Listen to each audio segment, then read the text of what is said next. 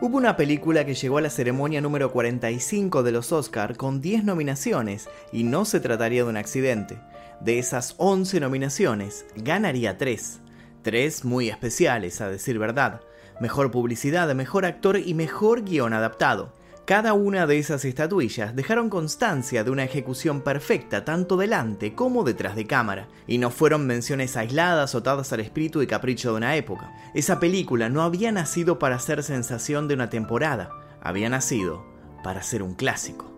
Sin ir más lejos, fue seleccionada para su conservación por el National Film Registry de la Biblioteca del Congreso de Estados Unidos en 1990, y se la suele mencionar como la segunda mejor película del cine estadounidense, apenas por detrás del Ciudadano Kane. Se trata de una película cuya huella sigue latente y es vista una y otra vez. Muchísimos son los estudios que intentan diseccionarla para saber cómo fue que llegó a convertirse en la obra maestra que terminaría siendo. Sin embargo, el asunto es un misterio, sobre todo si se tiene en cuenta que su realización fue caótica y repleta de situaciones que pusieron en riesgo el proyecto. Lo único que queda claro es que de un modo o de otro nada sería igual en el mundo del séptimo arte después del 15 de marzo de 1972 el día que se estrenó El Padrino.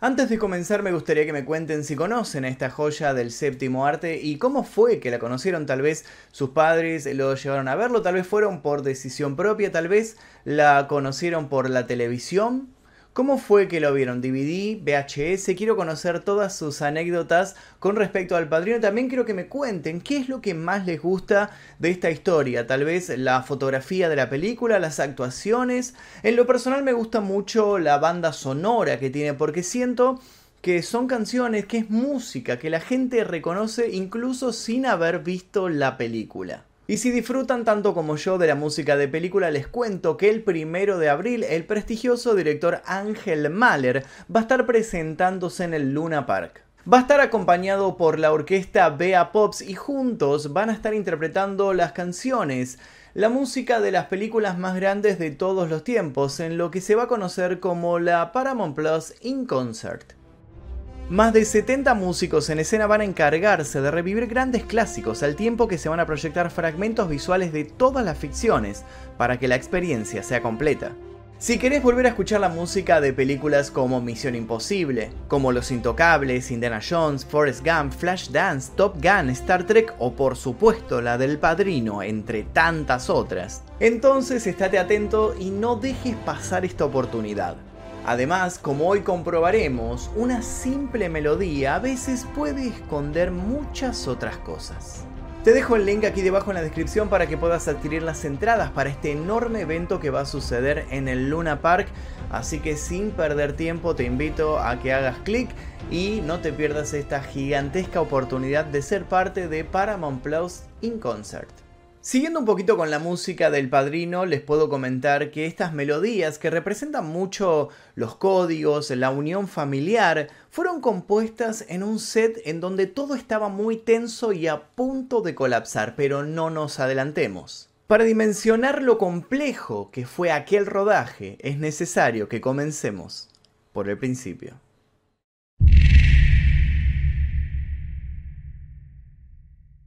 Para finales de los 60, Mario Puzo no solo era un escritor con casi nada de renombre, era además un adicto al juego en apuros. Atravesaba la crisis de los 40, su carrera parecía estancada y estaba a punto de perderlo todo. Cuando decidió seguir el consejo de su editor, lo hizo sin nada de fe, casi de modo automático, sabiéndose entregado a un fatal destino. No se imaginaba que al ponerse a escribir una historia sobre la mafia, su vida cambiaría para siempre. Su manuscrito repleto de hombres despiadados pero leales, traiciones y altas dosis de erotismo se convirtió en algo que todos querían adquirir. La razón por ese entonces, el mafioso Joseph Balachi había declarado ante el Congreso y el asunto había sido televisado con notables resultados. El ciudadano común de pronto estaba fascinado con el submundo de Lampa. La novela de Puzo vio la luz en 1969 y se mantuvo en la lista de bestsellers por la nada despreciable cantidad de 70 semanas. A quien no le iba tan bien en ese momento era Paramount Pictures, que había contratado un tal Robert Evans para que revirtiera esa situación. Evans fue siempre un personaje polémico, muy rebelde para algunos, totalmente impredecible y sobre todo 100% amante del cine. Las versiones en ese sentido son cruzadas. Algunos dicen que Evans no tardó en poner sus manos sobre la historia de Puzo, aún antes de que la misma fuera publicada. Algunos hasta llegan a asegurar que Evans recomendó a Puzo sobre la escritura del libro. Como sea, lo cierto es que en un determinado momento Evans tuvo en sus manos la posibilidad de adaptar a la pantalla grande ese libro del que todos hablaban. ¿Y qué podía salir mal de todo aquello? Bueno, muchas cosas. En 1969 se había estrenado un film sobre Gangster que había sido un fracaso rotundo, por lo que los ejecutivos de Paramount no veían con buenos ojos lo que Evans proponía. Desde aquel momento decidieron hacerle la vida imposible. Evans, a sabienda de que aquello no sería fácil, se dispuso a no dar el brazo a torcer. Sin perder el tiempo, él y sus asistentes, que buscaban que la historia fuera lo más auténtica posible, decidieron contratar a un director ítalo-estadounidense. Y es así como Coppola entra en nuestro relato.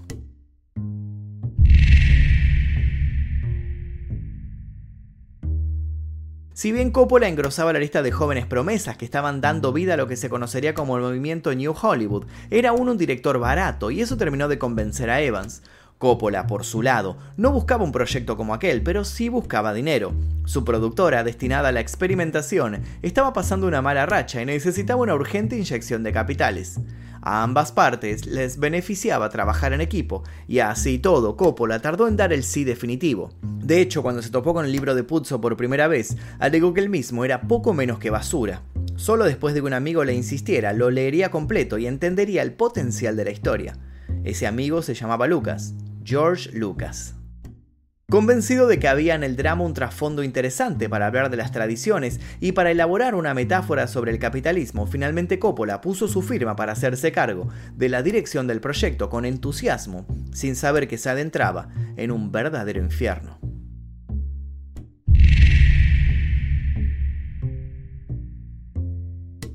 Así como nadie confiaba en Evans, del mismo modo nadie confiaba en Coppola, por lo que el director atravesó todo el proyecto enfrentando tediosas y extensas reuniones, en las que tuvo que defender sus ideas casi con su propia vida. Ya las cosas comenzaron mal desde el momento cero. Paramount eligió situar la historia en un entorno contemporáneo como medida para ahorrar dinero. No es ningún secreto que trajes y automóviles de época son sinónimo de un presupuesto más elevado. Coppola quedó afónico luego de la reunión en la que terminó persuadiendo a todos de que lo mejor era ambientar la ficción en la década del 40 y 50. El hombre luego sería espiado, controlado y no se despegarían de su sombra. No eran pocos los que creían que su labor iba a terminar de hundir a la productora, ya de por sí sensible a las pérdidas. Estoico, el director no claudicó en sus decisiones, incluso cuando se le rieron en la cara por los actores que él quería sumar a esta película.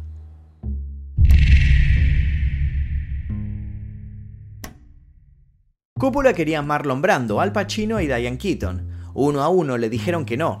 Brando era un actor con fama de errático. El resto tenía poca experiencia para ese momento y no se los consideró como una opción real.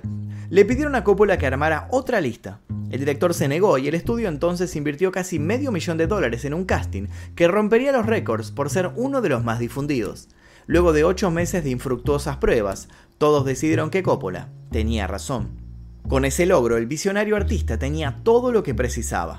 Para cuando por fin le habían demostrado al estudio que debían confiar en él sí o sí, fueron otros los que se cruzaron en su camino. Otros un poco más peligrosos, y hablamos de la mismísima mafia.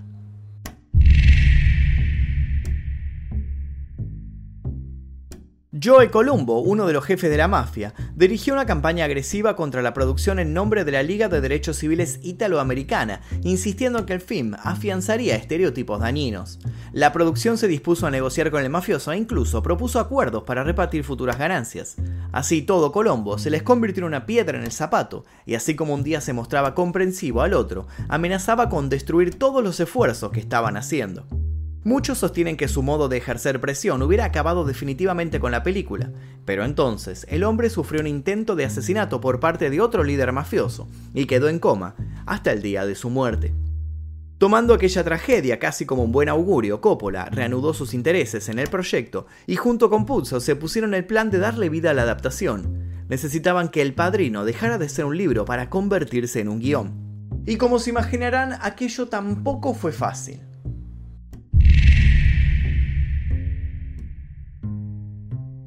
Coppola cambiaba las escenas la noche antes del rodaje, a veces el mismo día, obligando a los actores a improvisar. Esto fue positivo y negativo en partes iguales. Negativo porque todos se sentían en constante alerta, positivo porque esa tensión paradójicamente se convertía en muchas ocasiones en una espontaneidad casi mágica.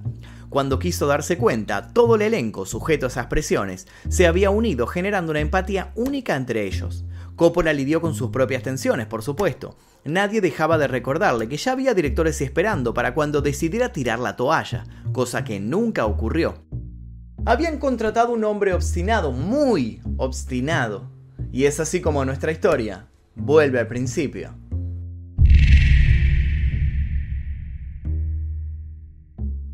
Coppola también tuvo que pelear por la duración del film y cuando por fin el mismo llegó a las salas, recibió una inesperada recompensa. En poco tiempo el padrino no solo salvó a Paramount, sino que le dio a Coppola la posibilidad de lanzarse a nuevos proyectos más personales. El padrino fue todo un evento que no tardó en hacerse un lugar dentro del inconsciente colectivo. Las razones, una trama solemne, personajes entrañables, mucha humanidad, mucha miseria, y una impecable banda sonora que hoy es legendaria. ¿Capille?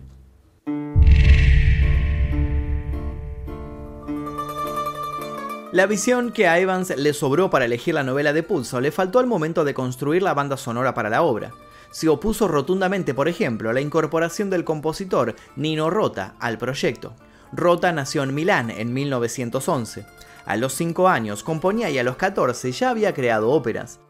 A partir de 1933 se había involucrado con el cine y no había tardado en hacer colaboraciones con profesionales de la talla de Federico Fellini y Luchino Visconti. Cuando Coppola le ofreció el trabajo, el italiano se mostró algo apático. Pidió ver el material filmado. El director, sin dudarlo, tomó un avión y le llevó las 5 horas del montaje inicial. Tras ver la cinta, Rota quedó seguro de dos cosas. Aquello tenía futuro, y él quería ser parte. Dicen que fue idea del propio Coppola usar un vals para acompañar la personalidad de su personaje principal y la de su familia, dado que este baile se basa en movimientos circulares, una referencia a la violenta tragedia que los orbita a todos. Hoy día el trabajo de Rota es una de las bandas sonoras más reconocidas de la historia del cine, y si bien era la favorita para los Oscars de los que comenzamos hablando, quedó descalificada de la premiación porque uno de los temas que la conformaban ya había sido utilizado por el músico en otra película. Así y todo, no hizo falta un premio para que quedara resonando en la cabeza de todos los que disfrutan de las buenas historias. Y si querés revivir esta inconfundible melodía, te recuerdo que el primero de abril en el Luna Par, el prestigioso director Ángel Mahler se va a presentar junto con la orquesta Bea Pops para interpretar la música de algunas de las películas más memorables de todos los tiempos, en lo que se va a conocer como Paramount Plus in Concert. Más de 70 músicos en escena van a encargarse de revivir grandes clásicos, al tiempo que se van a proyectar fragmentos visuales de todas las ficciones para que la experiencia sea completa.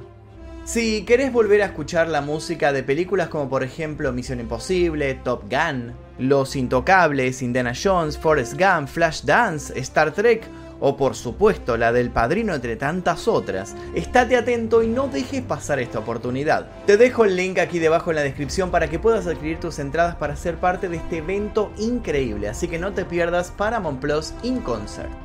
Paramount in Concert. Por primera vez en Argentina llega un concierto de película. 60 músicos en vivo con dirección de Ángel Mahler. Primero de abril. Estadio Luna Park. Conseguí ya tus entradas a través de Ticket Portal. Y con esto llegamos al final de este video, los invito a que dejen sus comentarios sobre el padrino aquí debajo, si les gustó, si no les gustó, qué otra cosa podrían agregar sobre datos sobre esta película, que la verdad que hay datos, pero de sobra para hablar. Podemos estar horas y horas hablando del padrino, así que los invito a dejar su comentario aquí debajo, suscribirse si todavía no lo hicieron y activar notificaciones y a dejar su like, por supuesto. Y también los invito a dejar comentarios con sugerencias sobre qué otras películas podríamos hablar en este canal. Yo les dejo un par de videos aquí para que sigan haciendo maratón y sin nada más que decir me despido. Mi nombre es Magnum Efisto y nos veremos seguramente en el próximo video del día que...